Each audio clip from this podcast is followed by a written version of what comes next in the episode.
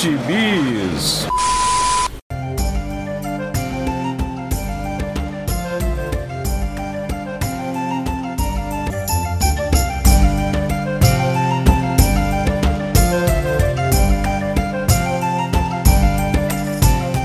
Só procurar que todos os nossos podcasts estarão disponíveis lá para você. Eu sou o Marcos e aqui comigo hoje estão Maurício Dantas. Saudações veementes. E pela primeira vez aqui com a gente, o Sérgio Tavares, do podcast América e História. Boa noite, galera. Vim aqui porque não é possível, né? Tem que alguém tem que fazer alguma coisa contra esse podcast. Ó, oh, tá, isso é um absurdo. Convidado já chega desse jeito. Vê como é que são as coisas, Maurício. Atenção, Dão. A gente arranjou outro professor de história, hein? Você se toque aí, se mexa. Dão é meu ídolo. Me espelho nele, meu amigo. Não, todos nós amamos odiá-lo. É verdade, é verdade. ah, e, e a, a, gente trouxe o Sérgio aqui. Eu conheço o Sérgio já, sei lá, há uns 15 anos, virtualmente uhum. até mais do que isso, pessoalmente, desde o primeiro FIC isso. lá em Belo Horizonte. 2003, e, 2005? 2000, 2005, eu acho. Ou foi, acho que foi 2003 ou 2005, eu não lembro qual foi o primeiro que eu fui. Foi um desses dois, mas foi um desses dois aí. Se foi 2003, já tem, já tem quase 18 anos. É, isso aí. Ou 18 anos, porque é em novembro, mais ou menos, né? Que tem Sim. o FI, que era sempre em novembro. Então, já tem mais ou menos isso. E o Sérgio, ele ficou indignado com o podcast que a gente falou sobre, que eu falei sobre Ken Parker, ele é um grande fã de Ken Parker, ele ficou indignado e ele exigiu um direito de resposta. Então a gente resolveu chamar o Sérgio para poder é, diz ele que para colocar juízo na minha cabeça, né? Mas não é, sei no não. Mínimo, né? Então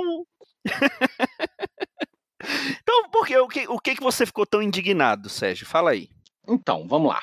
É, fora as brincadeiras, né? Marquita é meu brother, gosto muito. É, acho o podcast bacana demais, porque vocês é, falam um pouco de tudo, né? E é descontraído, vocês simplesmente falam o que, vocês estão lendo, gostei, não gostei, quer dizer, faz uma análise rápida ali.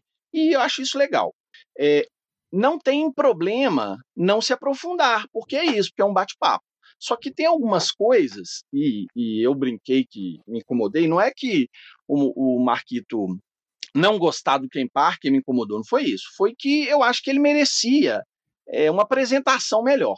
E aí vou, vou te explicar por quê. Para mim, Ken Parker é um dos maiores personagens já escritos em qualquer gibi do mundo inteiro. É, é o melhor personagem? Não, mas está entre esses melhores.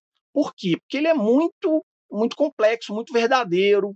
Ele, ele é, não é algo simples, não é um personagem raso, ele tem profundidade e as histórias mostram isso. Claro, o Marquito leu um gibi dele aí, olhou rapidamente, leu rápido, depois ele ainda me, me confidenciou que ele leu rapidinho, não tá, tudo bem, faz parte.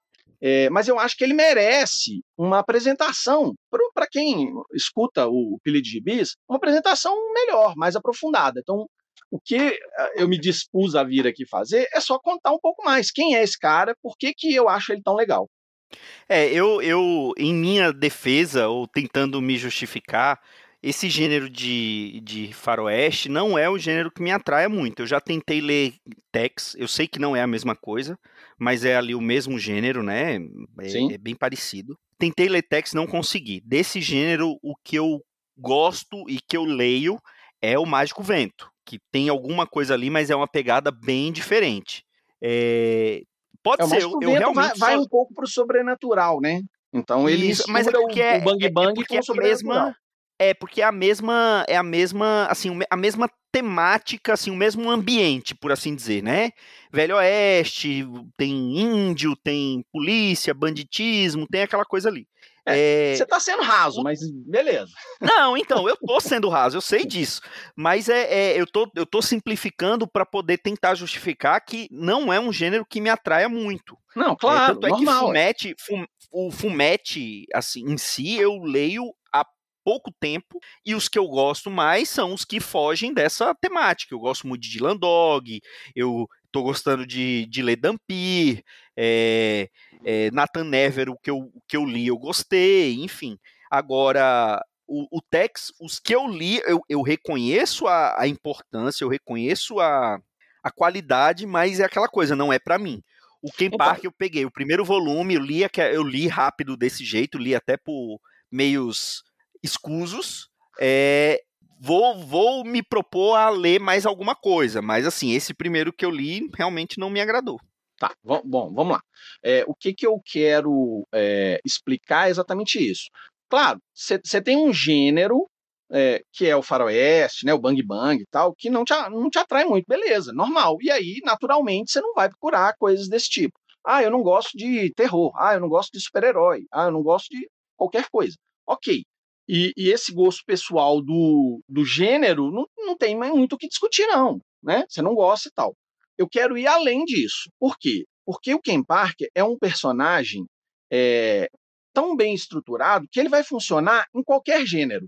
E ele existem personagens assim em outros gêneros. Ele é só mais um e ele está ambientado nesse gênero que você por um acaso não gosta, né? Eu quero ir além do gênero exatamente por isso, porque senão fica só no gosto. É... Como é que eu vou explicar? Ele, ele, ele surge ali na década de 70, naquele momento que você já tem. É... Eu não sou um grande especialista em faroeste, não, tá?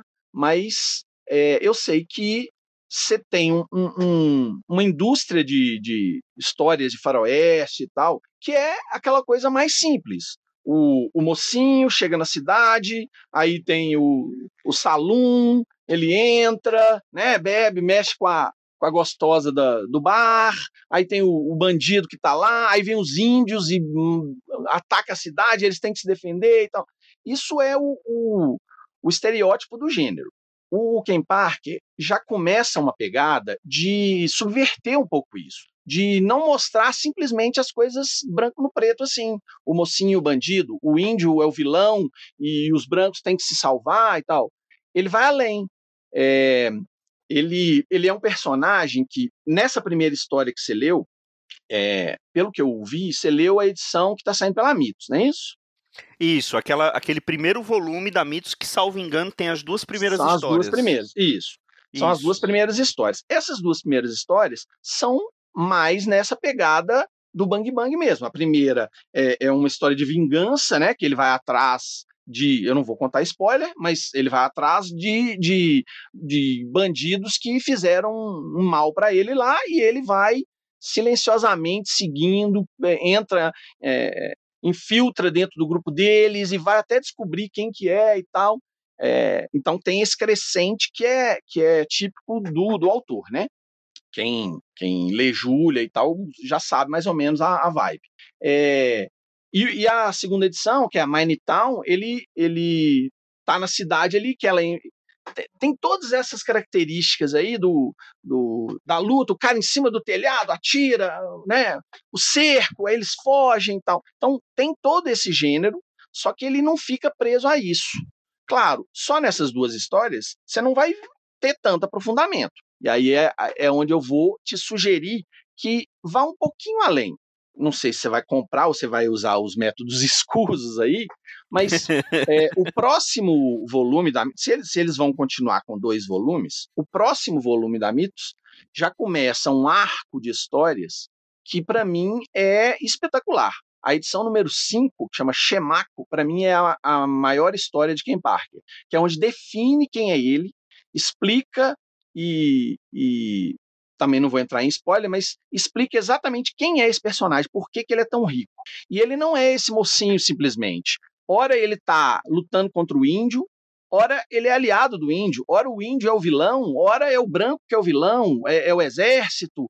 Então tem toda essa dinâmica para é, para ir criando camadas nesses personagens, né? Ele não fica só preso nisso. Meu ponto é esse, né?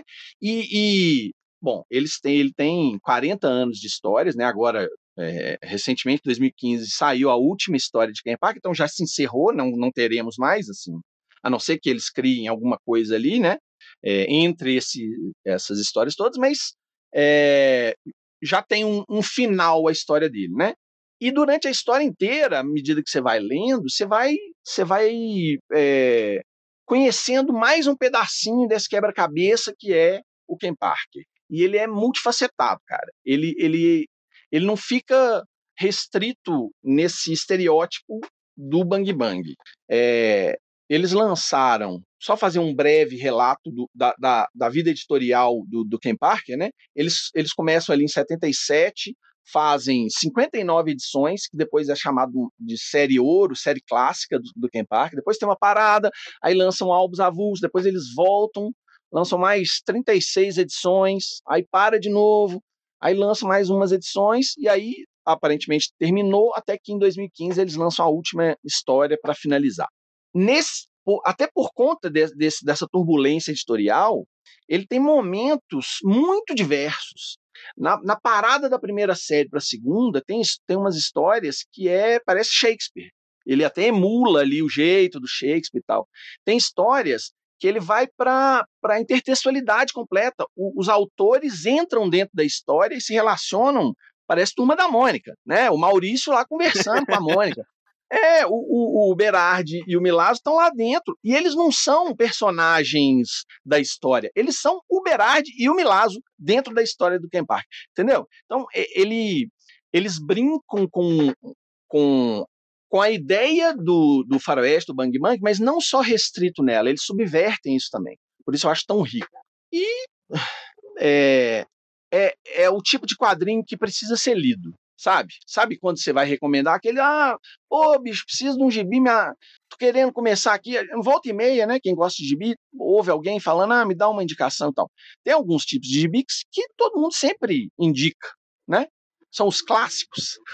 Ken Parker é um clássico, cara. Ele não tem como você não conhecer ele um pouco mais. Então, eu vou fazer uma súplica aqui ao meu amigo Marquito, leia pelo menos até a edição número 5. E se você não gostar, aí eu vou respeitar seu gosto. Se não, eu vou chutar sua canela.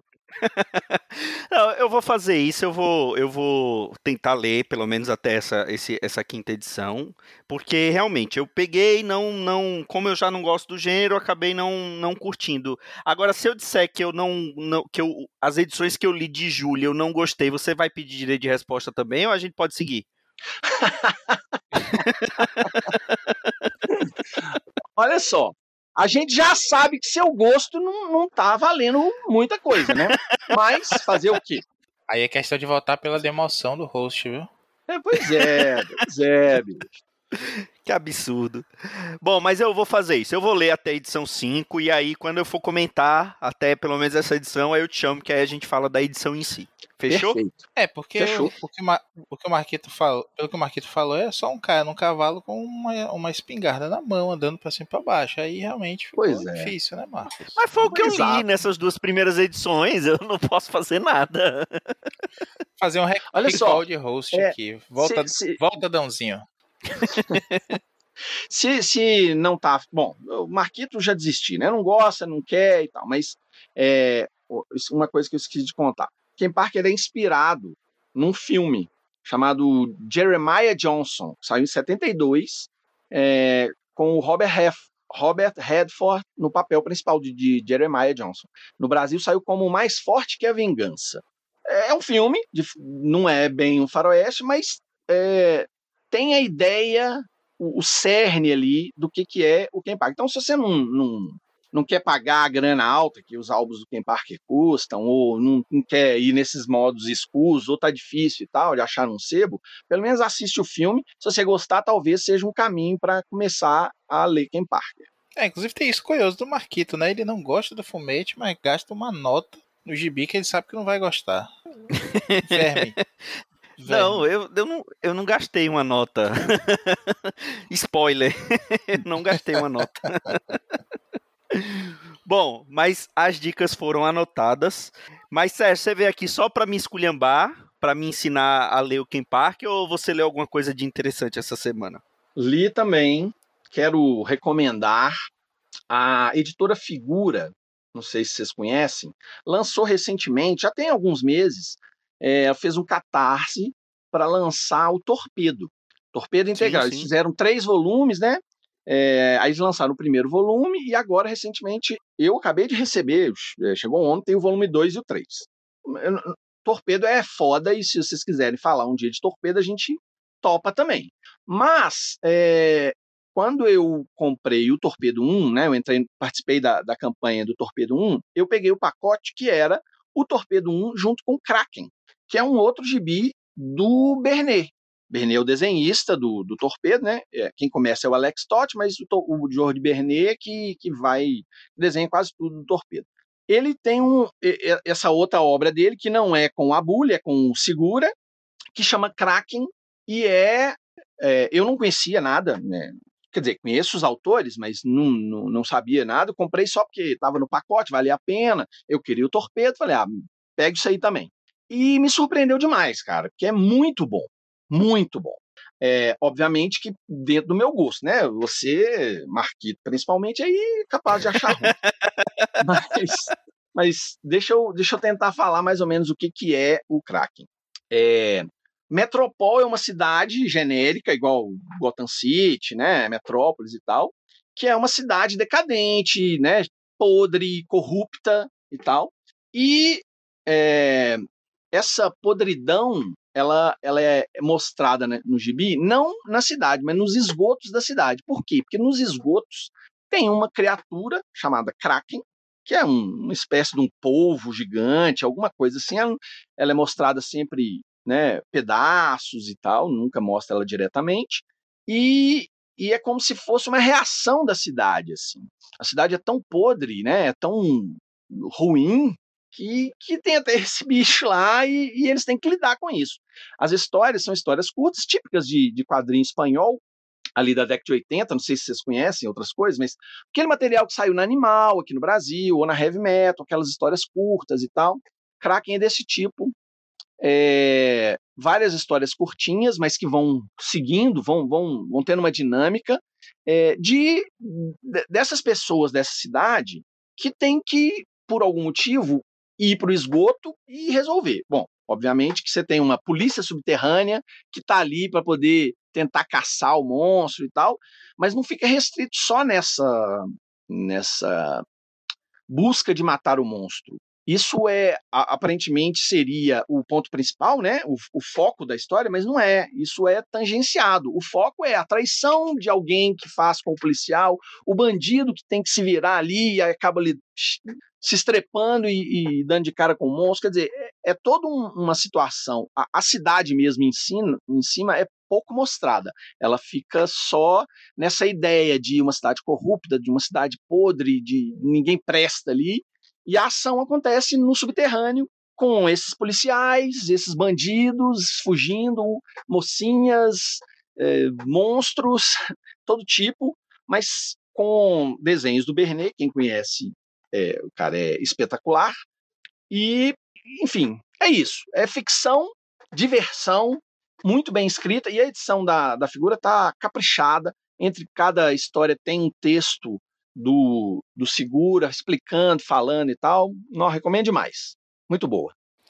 Cara, eu tô olhando aqui no. tô olhando aqui no Guia dos Quadrinhos. É, que o Jorge Benet, assim, não. O, o, é aquela coisa, eu, eu, escuto o nome dele, eu não tô ligando o nome e a obra. Eu fui ver aqui o que ele, o que ele fez, que eu, que eu sei que eu li. Esse material mais autoral dele, eu realmente não nunca li. Agora, Torpedo, eu vi você nunca ele... leu? Nunca li, nunca li Torpedo. Agora eu vi que teve algumas coisas que ele fez é, para Vertigo. Ele Sim. desenhou alguns arcos do Vampiro Americano, ele fez aquelas coletâneas Batman preto e branco, solo. Sabe ele aquela fase? nesse sentido. Sabe aquela fase do Jonah X que saiu um monte de TPzinhos aqui? Sim, eu vi que ele foi, ele também fez isso, ele, né? Ele também isso. desenhou. Ele desenhou né? bastante ali. Ele Pô, tem alguma coisa na. Ele tem página também na, na. Eu acho que naquela edição 50 de Scalpo tem tem uma página dele, ou tem passagem dele também, porque tá aqui na, no Guia dos Quadrinhos. É, ele é um, um, grande artista espanhol, então é, esse tipo de coletânea, quando, sei lá, Batman preto e branco deve ter desenho dele, sabe? Esse tipo de coisa, tem, quando reúne tem, grandes tem. astros, ele tá no meio, porque ele é um grande desenhista. Você ia falar, Maurício? Não, eu ia comentar que essa Jonah Rex eu tinha, vendia há pouco tempo até, aqui naquela renovação que comentei. Mas não, não me recordava especificamente o texto dele, não, mas estou dando alguns de, alguma olhada aqui. Eu também não conhecia, Sérgio, nem o Kaken, nem o, nem o Torpedo. Assim, conhecer de ouvir falar, mas não tinha lido nem nada, mas estão na, na lista já há algum tempo. Ou, oh, a arte dele. Cara, Torpedo vocês têm que ler, cara. Não tem. Na boa. Torpedo vocês têm que ler. Vou, é... vou, colocar aqui, vou colocar aqui na, na lista, junto com o, as próximas vou, edições do Quem vou dar, vou dar Vai só... chamar o Sérgio pra gente falar disso depois, hein? É. Vou, vou, dar só um, um, um, gostinho. Torpedo é um, um gangster, né? Luca Torelli, que é mal, mas mal pra caralho. Ele é tão mal que o primeiro desenhista de Torpedo, a obra é de Abuli e Bernet. Abuli é o escritor e o Bernet é o desenhista. Mas antes do Bernet, quem desenhava era o Alex Totti. Não sei se vocês conhecem, é famoso também no sim, mercado americano. Sim, né? claro. O, o, Alex Totti escreveu acho que duas ou três histórias. E ele falou assim: é, não, eu não vou desenhar esse cara. Esse cara é imoral demais, ele, ele é ruim, eu não quero isso para mim, eu não quero isso na minha biografia, entendeu? E ele tentou, inclusive, ele tentou, inclusive, modificar. Quer dizer, você pensa que é um gangster mal que faz maldades mesmo e tal, mas ele é o protagonista. O Totti botou uma lágrima no, no rosto dele na última cena da história para mostrar que ele tinha um pouquinho de humanidade ali. E isso já deu um racha, né? O Abulho falou: não, tira essa. Tira, tira essa lágrima daí, que ele não tá culpado de nada, não. Ele é mal, pô. E aí ele escreveu só essas duas ou três histórias, e aí entra o Bernet e aí faz, sei lá quantas milhões de histórias.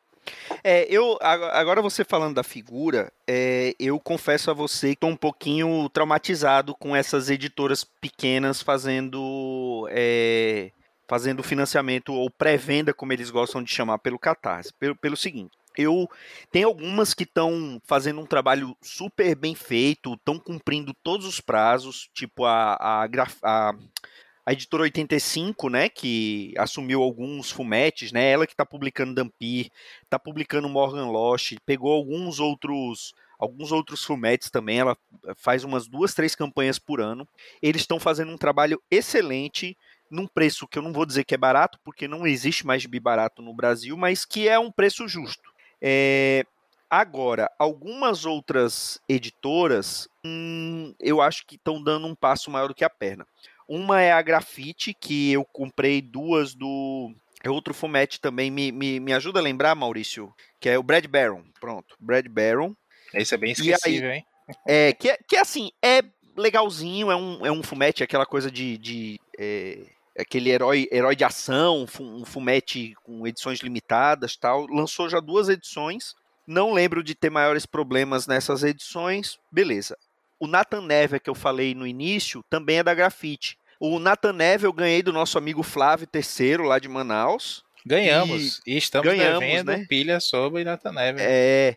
E aí eu pô, li, gostei, falei, vou apoiar o segundo volume. O segundo volume nunca chegou. Né, eles colocaram aquele coisa de apoio que era sem prazo para terminar e com campanha é tudo ou nada. Eu não lembro se era tudo ou nada ou flexível. Eu sei que não tinha prazo para terminar. A, a, primeira previsão era coisa de há, um, há, há, uns seis meses atrás. Eles não finalizavam a campanha. E, e, e, aí eu simplesmente desisti. Eu fui lá e cancelei meu apoio. Entrei em contato com o Catarse, foi até bem rápido, fui bem atendido pelo Catarse. Cancelei meu apoio. É, dois dias depois que eu cancelei meu apoio, aí eu recebi a mensagem dizendo que eles iam colocar uma data fim para a campanha e que você tinha até tal dia para poder apoiar, porque era a última, o último dia da, da, da campanha, sendo que ele já tinha atrasado. E uma outra que, que é o que está sendo bem estão reclamando um bocado dela hoje em dia é a Script, que também lança, está lançando muito material, tanto é, livro teórico, como tá, tá lançando é, quadrinhos mesmo. E ela, se você entrar no Catarse agora, você pode ter certeza. Eu nem tô com o Catarse aberto, mas eu tenho certeza que se você entrar no Catarse agora, vai ter pelo menos umas duas ou três campanhas da Script no Catarse. Esse livro, é, A História em Quadrinhos Estados Unidos, estava programado para ser entregue em maio de 2020. eles fizeram um segundo financiamento e eu recebi o livro tem umas três semanas tá certo, vamos falar assim, ah, o livro ele foi iniciar, é, iniciar é, iniciaram falando que ia ser um livro de 300 páginas, capa cartão, e aí vão falar que o negócio cresceu tanto que virou um livro de mais de mil páginas, capa dura, que eles ainda vão lançar um, um PDF com mais 900 páginas complementando o livro. Beleza, tudo bem. Mas é mesmo eles avisando que, que, que eles fizeram uma segunda campanha, que o livro aumentou, era atraso em cima de atraso. E agora a última coisa da editora Script, que o, o gibi do Popeye, que é desenhado até por um brasileiro, eles fizeram uma pré-venda. Eles, o gibi está atrasado para os apoiadores da campanha do Catarse e no, eles colocaram a pré-venda na Amazon com um preço menor de quem apoiou no Catarse. Então, assim, eu não, não peguei nada da figura. É, eu realmente não conhecia nada do que eles do que eles lançaram, então eu acabei não me interessando. Agora, com você falando do Kraken, eu achei interessante e, e Torpedo também, tal, eu, eu devo ir atrás de alguma coisa. Mas eu não tô confiando muito nessas pré-vendas de editora no Catarse, não. É, eu, eu, não, eu tenho comprado pouco gibi, eu não tenho, não tô tão por dentro, não, não conheço a maioria dessas editoras que você falou aí. Então eu não posso falar por nenhuma delas só posso falar da figura porque eu participei dessas duas campanhas e foi tranquilaço. Agora, obviamente que foi tranquilaço porque deu certo, né? Muita gente é, topou participar, então bateu as metas rapidamente e aí tudo funcionou, beleza. Mas, Se mas não bate tá, a meta, eu, é, é, um problema. Eu acho que a do, eu acho que esse do Popeye, a meta, eu acho que eles bateram uns 200% da meta e a meta não era baixa não. Entendi. Entendeu? O, o, que, o que a impressão que dá é que eles estão dando, tipo, eles fazem três, quatro campanhas ao mesmo tempo no Catarse e não conseguem dar conta. Entendi. Dão um passo maior que a perna, entendeu? Mas é, aí, como você tá falando que o da figura, eles lançaram e, e, e, e, funcionou, e assim, entregaram no prazo, a edição tá caprichada. Sim. Então, maravilha. Eu não tenho do que reclamar da edição dessa do, do desse livro teórico da Script. Eu, o que eu tenho para reclamar é porque o livro tá tão grosso que eu não sei em quanto tempo eu vou conseguir ler aquilo. Ainda Mas a edição tá bonita, câimbra. tá muito bem feita. Ou, ou se, depois eu mando para você uma foto do, do, do, do tijolo do livro. Eu acho que, que o que eles gastaram de frete para poder mandar não, não, foi a campanha toda. Eles devem ter feito uma segunda campanha só para poder pagar o frete. Ó, eu meu primeiro financiamento coletivo há alguns anos foi um boneco, não foi nem gibi. foi um boneco. Uma equipe de designer tava saindo da Hasbro, resolveu lançar sua própria linha, achei um negócio bem bacana, assim, resolvi comprar. Pequenininho, escala comandos em ação. E levou um ano a mais do que eu esperado, porque quando eles receberam as provas da China, do, do, do boneco mesmo, lá tava tudo errado, tava com material capenga e tudo mais. Eu já achei um negócio, assim, é, é broxante, né? Você esperar um ano a mais do que os seis meses que estavam prometidos para receber uma coisa que você custeou e tudo mais. Enfim, pensando aqui como colecionador, como comprador, né? Consumidor. Mas a gente sabe também que o, o mercado do catarse nacional de editoras, aqui já fala de bis, né? Já financei alguns também, já acompanhei alguns outros. Já me frustrei porque algumas coisas que eu queria não foram custeadas e aí volta o dinheiro para conta, a gente fica triste porque queria aquilo. Mas eu eu vejo assim, não dá para generalizar, como você falou bem, Marcos. Mas tem muita gente que não, não tem sido profissional mesmo, né? A gente já viveu aqui aquela questão da bolha da CCXP, chegava uma época do ano que saíam 200 catarse ao mesmo tempo e você não tinha dinheiro para aquilo. E que é, tudo era para entregar na CCXP, inclusive porque a CCXP tem uma, um critério lá de, de, de desempate, né? Para dar as, os estantes. As na, mesas, é. é no, eles, no... eles, eles priorizam para quem tem. para quem, quem tá Que vai entregar material coisa. lá, né? Isso. É que não, não acho de todo errado, não. Acho que o problema aí é a convergência excessiva de coisas, né? A aglomeração de, de, de projetos que acontece nesses períodos aí. Já tem algumas coisas também. Também é, o Flávio fez questão também de, de, me mandar esse Nathan Never, que tá aqui, tá lido. A gente precisa gravar, gravar mesmo, marcar essa pauta. E é uma puta edição, tem muita coisa nacional saindo muito bacana e é uma alternativa muito válida aos custos de produção hoje e tudo mais, mas coisas como que a Script tem feito aí de botar na Amazon mais barato para entregar antes, não, não é não é inédito, né? Outro dia Mitos estava fazendo isso aí, entregando, vendendo na, na Garage Sale desde Gibi que estava na pré-venda ainda no site. Quem pagou já tinha mais de dois meses, não tinha recebido ainda, mas quem fosse comprar lá na hora pagava um preço com desconto também e levava para casa. Então, assim, são essas distorções do mercado que chateiam demais o consumidor. E eu falo sempre é, consumidor porque a gente não pode ser só leitor, colecionador, otário, né? Tem que exigir nossos direitos também. É verdade, é verdade. Com certeza. Mas vamos, Vamos ver se. Uh, eu vou, vou, vou ver se eu consigo alguma edição dessas aí. E pelo, pelo jeito a figura ainda merece nossa confiança. Vou, vou ficar mais de olho no, nas campanhas dela. É o saudoso Marcelo Miranda, que está vivo, mas sinto saudades dele mesmo assim. É, falou outro dia, inclusive, defendendo aí, falou que a figura tem tido um trabalho muito bom mesmo. E como ele está muito mais por dentro desse mercado editorial aí, então dá para levar fé no que ele, ele falou. Um beijo, Marcelo. Faça a barba. Você mo. Nosso presidente Marcelo Miranda. É. Bom, eu vou falar de um gibi que eu, que eu. Eu acho que a gente nunca falou aqui no Pilha, mas eu acho que a gente, a gente tem que fazer um pacto aqui, até para homenagear o Dãozinho, que ele é um grande fã desse autor, só que não. E ele, obviamente, está errado. Que é nada falar. Comigo.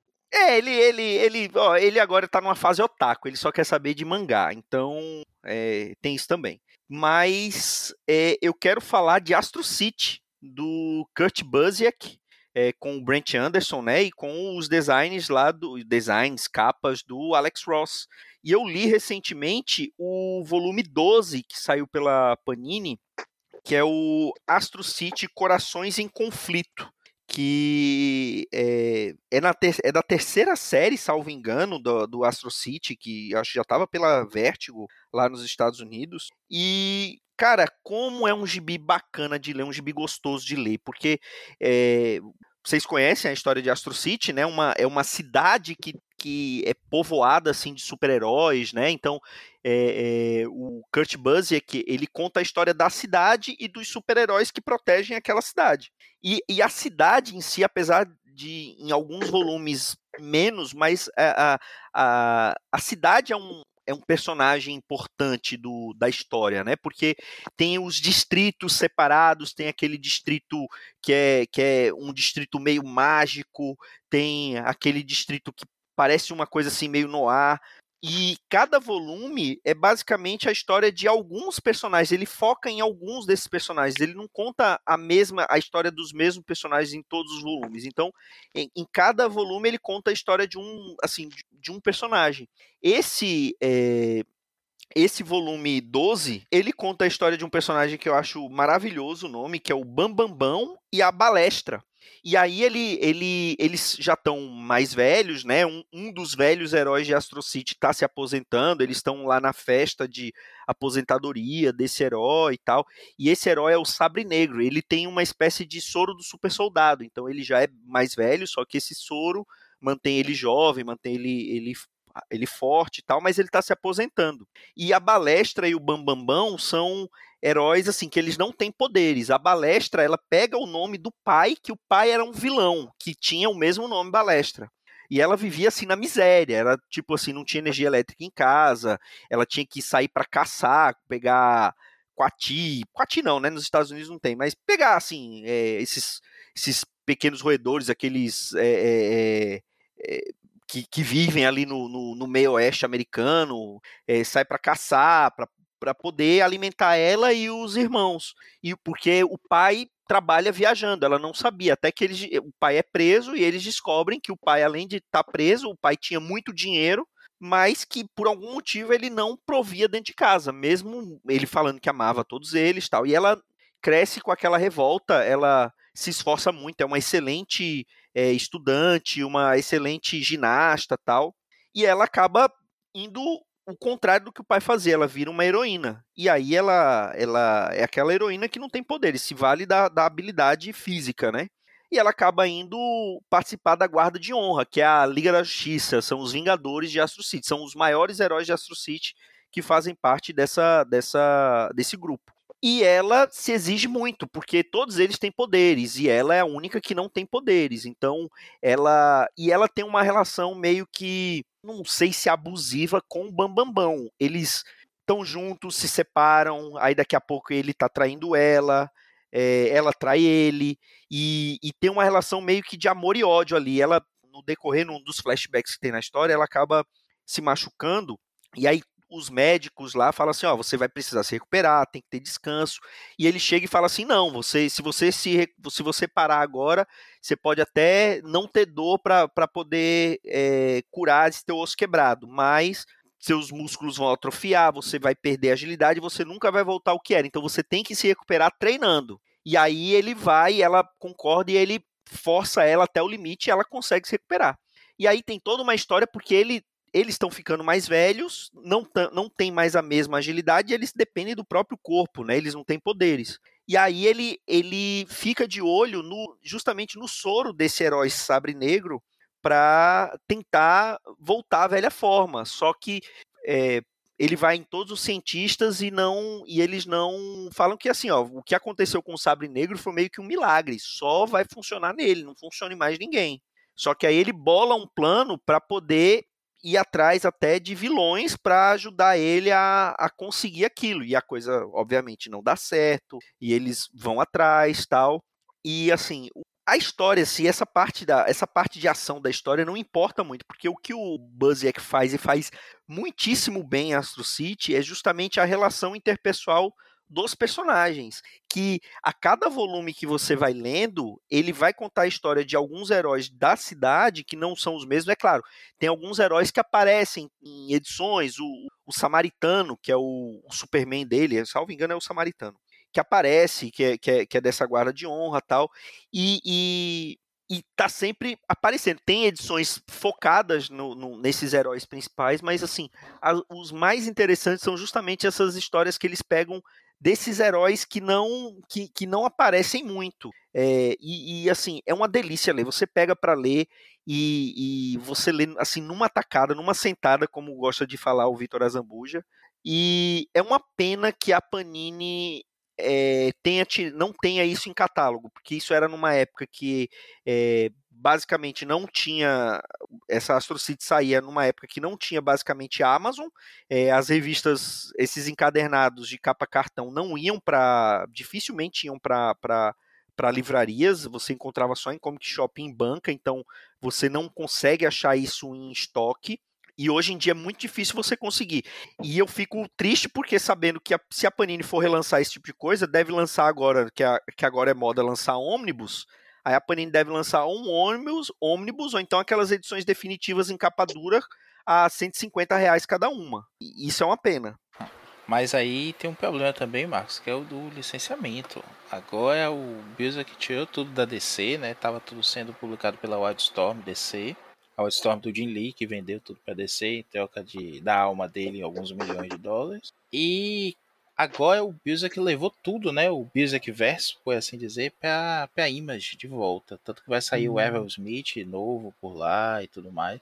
Seria necessário a Panini fazer um acordo aí com a Image, o que não é impossível tem acordo de publicação de outras diversas coisas aí lá, mas não sabemos como vai ser. Porém, isso não desabona, não, não desagrava demais a, a Panini não, porque ela teve bastante tempo para completar essa coleção é. e não não fez, né? Chegou a sair duas coleções ao mesmo tempo de Astro City, né? Sim. De volume lá na frente, intercalando com volumes do começo, quer dizer, volumes da, da, da Homage, que é o selo da, da Wildstorm, e partes que, e partes já estavam sendo publicadas pela DC, que já causou também um problema aí, é só olhar, a lombada tem gibis que não que tem a numeração, tem gibis que não tem, e fica difícil.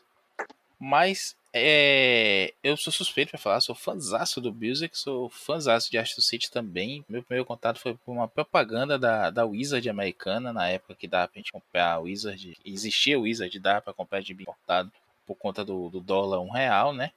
E achei aquilo sensacional, o conceito, a ideia toda. Nunca fui fã de, de velharia, assim, ah, só gosto de coisa da Era de Ouro e tudo mais. Mas pelo que eu, a gente sabe que o Blizzard sabe fazer com esses materiais, né? O Bambambão e a Balestra são mais ou menos um Arqueiro Verde e Canário Negro, né? Até por essa relação, como você falou. Abusiva. É uma boa, boa analogia, realmente. E eles estão ali no, nos últimos tempos deles, né? Elas já estão sentindo o peso da idade e tudo mais. São atléticos. Ela já está usando uma, uma, meio que uma armadura para ajudar é. ela, né? E ele se recusa a usar isso, né? É meio que uma coisa de meia idade de herói também, né? Então o Bills aqui consegue misturar essas coisas bem humanas com os de gibis mesmo, o que ele leu, o que ele pensa, como é que eu trataria isso aqui nessa realidade. Adoro aquela história do confessor mesmo, que o confessor morre, né? Ele é um vampiro e o, o Coroinha, que é o, o sidekick dele, acaba assumindo o manto, como ele lida com isso. Ah, tem o arco da Vitória Alada também, que ela é uma mulher maravilha bem mais radical, né, na coisa da doutrinação, ela tem centros de empoderamento de mulher, né? a palavra não é bem essa, mas a ideia é né, ensinar autodefesa, valorização, dar curso personalizante para essas mulheres em situação de risco. E aí é, ela é vista como uma, uma radical em alguns momentos, né? Voltam a mídia contra ela. Então, essas coisas todas que, ele, que o Bills consegue fazer com os heróis dele, pega os, cria os heróis dele como referência e tudo mais, são sensacionais. Eu destaco o, o É das Trevas também, que tem a história do, do Escudo de Prata, que é um personagem que é mencionado ao longo da, dos TPs anteriores e quando chega nesse gibi aí, a história dele se interlaça com. se entrelaça, perdão, com o, os irmãos que são os personagens principais da história. Ele tá lá no fundo, mas ao mesmo tempo você vê, ele tá voltando no tempo, tem uma ligação é, cósmica toda com tudo aquilo que tá acontecendo.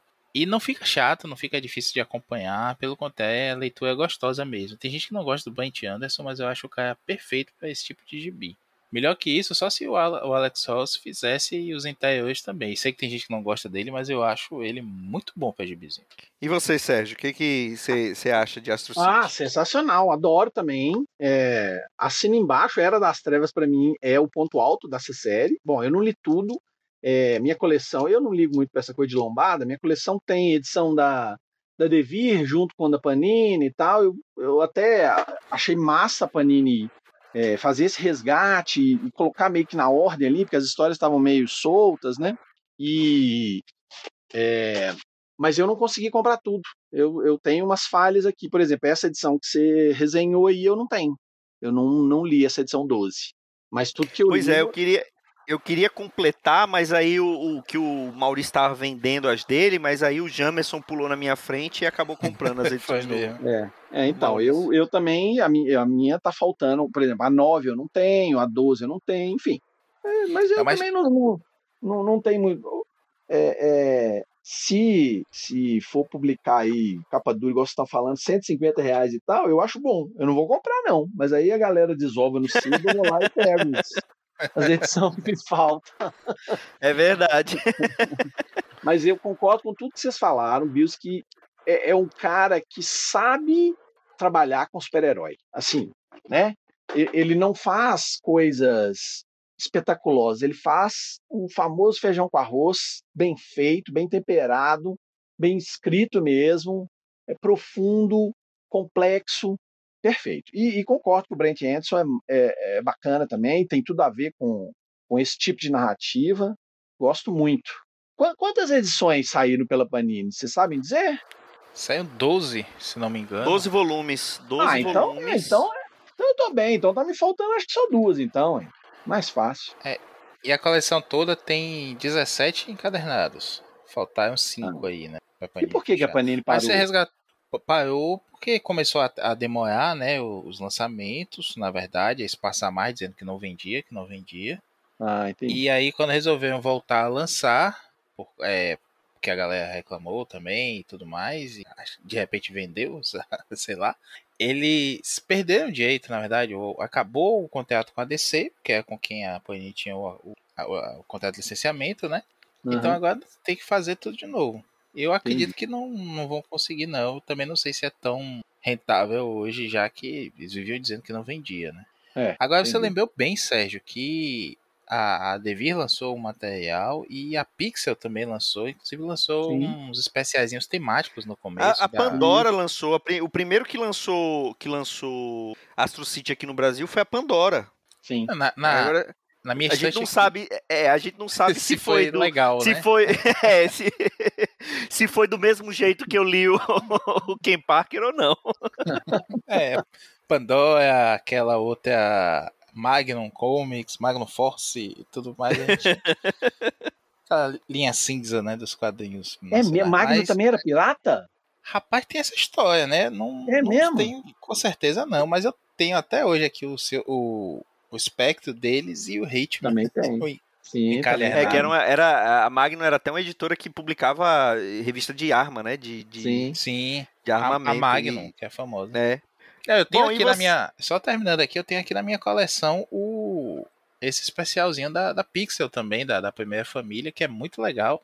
Tem uns extras divertidos com quem é quem, com gráfico e tudo mais. Sinto falta dessas coisas sair mais bem publicadas aqui. Recentemente eu soube pelo, pelo Ricker, né? Nosso amigo Fernão, Henrique, que gravou outro dia aqui com a gente, que a Aliança Falange, que saiu agora pela Panini, inclusive, tem várias páginas duplas que são gráficos, que são linha do tempo e tudo mais, reduzidas a uma, meio bem ilegíveis, na verdade. E nem tudo foi publicado desses extras, né? Eles fizeram um recorte lá e só colocaram um ou outro extra em relação ao que tem na original.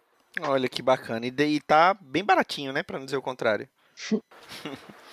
Bom, mas vamos lá. E você, Maurício Dantas, o que, que você andou lendo esses dias? Eu vou contribuir para manter esse podcast aqui como está bem eclético, né? Astro City e Kraken e vamos para um lado, vamos para o outro. Vou falar de um mangazinho para não perder o costume, que foi só que eu tive tempo de ler mesmo esse final de semana. E não perder a audiência do Dãozinho. É verdade, né? Nosso meio otaku. que é, é um mangazinho novo chamado Dandadan. É assim mesmo, Dandadan. Tudo junto que é uma loucura, bicho. Dois amigos tinham me, me, indicado ele já, tava na lista há algum tempo, e como eu botei o resto dos magazinhos em dia, e estava no Manga Plus, ou seja, li legalmente pelo aplicativo da, da editora, né? Está na íntegra também, tal qual o Caju 8 que a gente mencionou aqui, o Monster Number 8, como você quiser chamar. Tá, tão na íntegra lá os dois, dá para ler desde o comecinho, tanto em espanhol quanto em inglês. Infelizmente, em português só tem quatro títulos até agora e com alguns problemas de tradução, pelo que eu soube. E esse da Dan Dadan é de um, um cara que é assistente do autor de Chainsaw Man, Marcos. O... Olha aí, olha aí. Que já falamos aqui também de outras vezes, né? Sim, mangás malucos gostamos. pois é, e esse, meu amigo, se você, você que gosta de, de gigante, que é loucaço, de Chainsaw Man, que é malucaço também, esse aqui, o cara é, não tem aquela figurinha, né? Instantes antes da postagem de ter o, o Caco o sapo cheirando uma carreira. esse mangá é todo assim.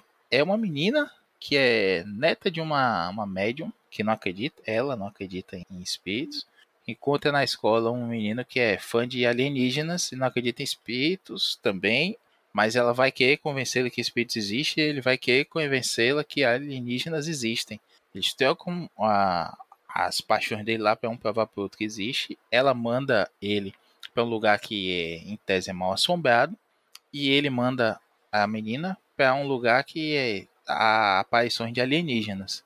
E aí acontece de aparecer alienígenas para abduzi-la. São os alienígenas que querem o órgão banana dos humanos, que vocês imaginam o que é. E que rasgam a roupa toda dela, tem aquela coisa clássica de mangá, né? Que tem que ter aquela exploração besta. E acabam ativando os poderes psíquicos dela que ela herdou da avó. A avó é uma, é uma como eu falei, né?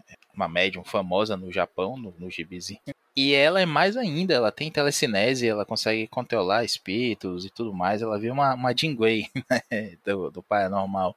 Enquanto ele é possuído por um espírito também da vovó Turbo, que é um, um poltergeist de uma velhinha que, que é muito veloz e tudo mais. E, bicho, eu não sei nem pra onde escrever, pra onde vai depois disso. Eles acabam encontrando demônios, alienígenas, espíritos, é, poltergeist na própria escola dele, que na verdade é a mãe de uma colega deles que acabou abandonando a filha e voltou para protegê-la, fica meio que assombrando ali, né? E a menina, essa menina acha que é a mais linda do mundo e por, por ela ser linda, ela tem que ser poderosa também e salvar o mundo. E se apaixona por, pelo moleque lá que a outra também está apaixonada e vira um triângulo amoroso que acaba sendo desenvolvido no meio dessas loucuras todas de possessão. Assim, a vovó Tubo possui o corpo do, do, do moleque lá e rouba o, o, pinto dele e as bolas. e no momento lá em que ela vai ser exorcizada, ela devolve, mas não devolve tudo. As bolas dele somem e são envoltas lá num, numa cápsula ectoplásmica dourada. E quem toca nas bolas do menino acaba tendo poderes psíquicos também. E aí, a parte que eu tô aqui do mangá, lá pelo capítulo 30, ou seja, ali 30 capítulos desse mangá do sábado pro domingo só, de tão rápida a, a, leitura que é e a loucura que é que você não. Você diz assim, pra onde, que porra de lugar vai esse negócio agora?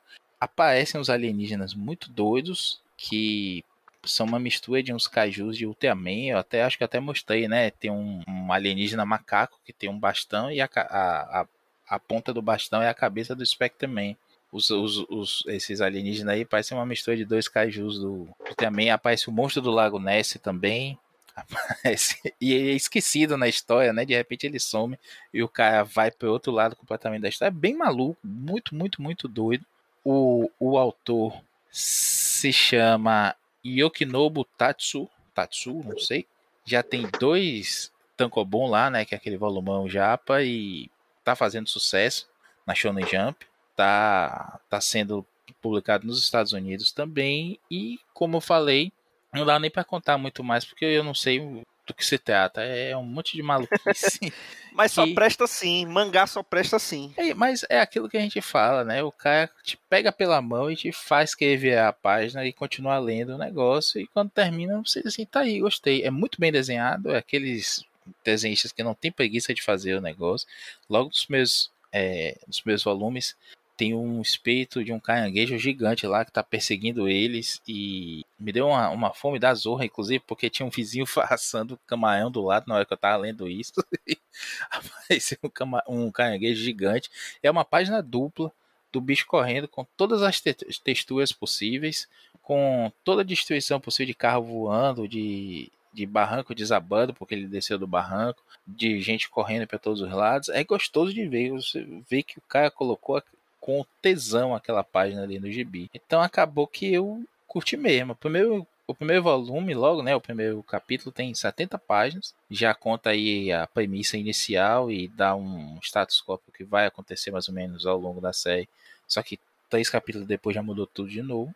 A avó da, da, da menina lá, que não é uma velhinha assim e tudo mais, ela é toda saiadona, gostosona e é avó, não sei como, né? Só em mangá mesmo. Mas não, não, não faz sentido, mas ao mesmo tempo é divertidíssimo. Recomendo para todo mundo, ainda mais que tá de graça e não é meio escuso. Você, você, você tá lendo, lê mangá, ou seja, você não, não é muito a tua praia também? Não, eu leio qualquer coisa, desde que seja bom. É, é, é, relato aí, eu fiquei assustado. Eu confesso que eu confesso que eu não, não vou procurar, não. Mas quando você terminar, se você quiser me contar, só porque eu fiquei curioso, onde é que essa porra vai chegar? É isso que mantém a gente lendo, porque é. já tem, uma, um desses alienígenas que aparece também, parece um outro kaiju de Ultraman. Ele tem uma, uma cabeça gigante, é, chata, é boxeador com uma gravata e uma sunga preta. boxeador mesmo, com as luvas e tudo mais. E ele está lutando lá de capanga dos alienígenas principais, porque ele precisa levar, fazer transfusão de sangue pro filho que é doente. E aí ele tá sangrando na hora, aí a avó da menina diz, não, isso aqui é leite. Não, como assim? Isso aqui é... Vai na geladeira, pega uma, um copo de leite e diz, bebe isso aí. Não, isso aqui é meu sangue. Tô bebendo sangue. Isso aqui. Aí ela pega uma vaca, bota na nave espacial dele e ele volta pro planeta dele. Não precisa mais ser capanga de alienígena, porque ele tem agora a cura pro filho, uma vaca que vai dar sangue para ele o quanto ele precisar. É nesse nível. É, então. É, não, não, vou ler, mas, mas, pô, fiquei curioso. Então você vou, vou acompanhar. Quando você terminar, você faz o um programa aí pra gente saber como é que terminou isso. Vou, vou atualizar a audiência, pode deixar. Cara, mas o pior é que eu gosto desses mangás com premissa maluca. O, a gente já falou aqui de Gigante, é, Chainsaw Man, é, o Rooster Fighter, que a gente já falou aqui também, o Spy vs Family, é, é, é tudo o, o, Jojo, né? Jojo é um mangá antigo, mangá dos anos 80 que tá saindo até hoje, que também é maluco, né? É, é, então... não, é, não, é, tão minha praia. Eu não conheço quase nada disso que você falou aí. Eu conheço alguns mangás, mas não vou por esse lado, não. É, tá vendo? Então, daí qualquer dia pegue para ler um, um, desses mangazinhos. O, o, Spy vs Family, eu acho que talvez fosse. É, é, o menos maluco disso que a gente já falou aqui. É, é, é um, um cara que é um espião, ele precisa se infiltrar para cumprir lá a missão dele e ele para poder conseguir cumprir esse papel ele acaba adotando uma criança só que para ele cumprir melhor esse papel ele precisa de uma esposa então ele consegue convencer uma menina a casar com ele, mas porque ele quer criar a, a filha. Só que ele é o espião e a esposa não sabe que ele é o espião. A esposa é uma assassina de aluguel e ele não sabe que ela é uma assassina de aluguel. E a filha que ele adota tem, tem poderes mentais, então ela consegue ler a mente deles. Então ela sabe que eles, o que eles são. E, e eles não sabem que ela lê mente. E, cara, é uma diversão o mangá. É muito divertido. A personagem, ela é. A, a, acho que a melhor personagem de mangá hoje em dia é a Ania, que é a menina. E, e, inclusive, foi. Foi. Saiu agora recentemente a notícia que vai virar anime. Então, já até saiu aí uma, uma imagenzinha da animada, da, da Ania, que, cara, vale muito a pena. Peguei até o volume 7 hoje para ler, vou ler em instantes. É, e eu gosto desses gibi, desses gibis malucões assim. Realmente, eu, eu, cheguei a falar, fazer igual ao Sérgio quando o Marcos falou de gigante. Eu disse, eu não vou ler essa porra. Mas acabei lendo. Fica o mesmo cara de Gantz, né? Que é um puta desenhista também. Cheguei, a, como, como eu comentei lá, eu li aquele outro magazine dele do Idoso Perigoso lá, que vira um, um ciborgue gigante. É, é um, um, um Gundam veinho, né?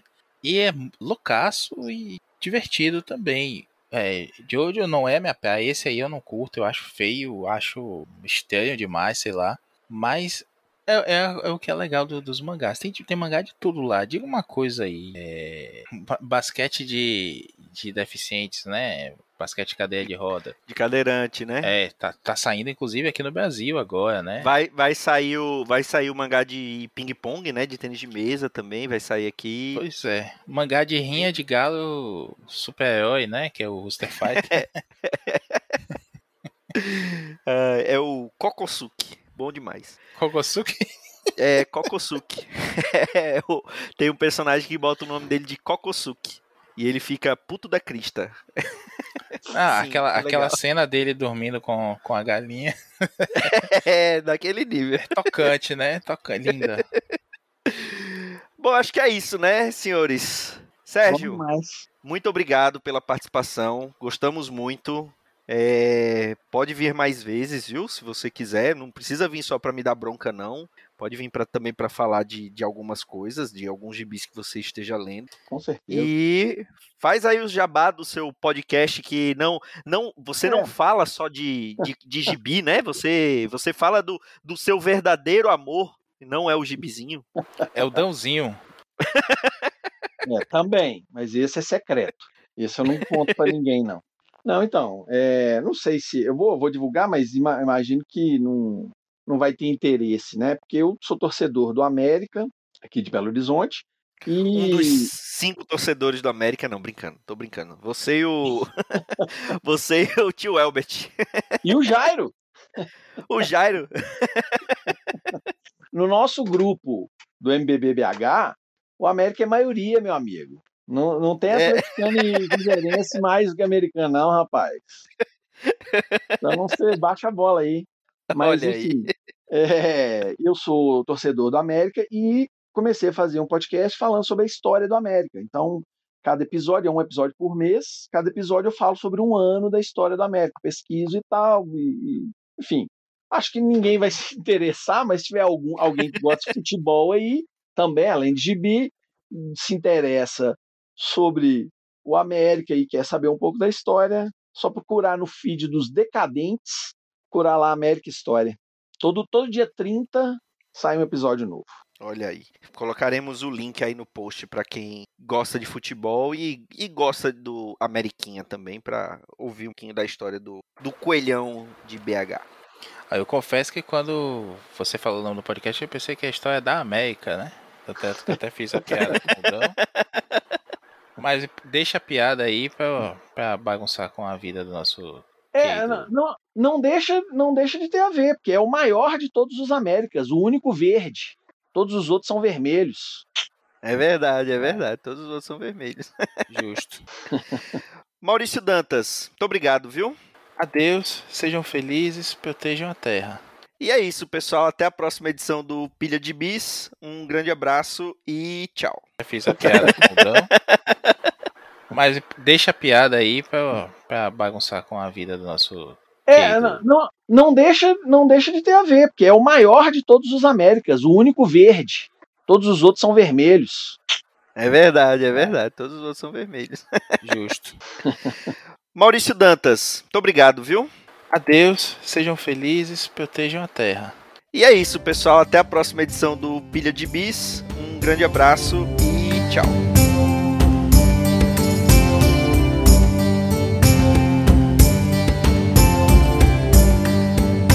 Esse foi o Pilha de Gibis, mais um podcast com selo dos cabras de qualidade do Arte Final. Gostou do que ouviu aqui? Compartilhe e acesse o site, tem muito mais conteúdo de qualidade esperando por você. Vai comprar seus gibis na Amazon?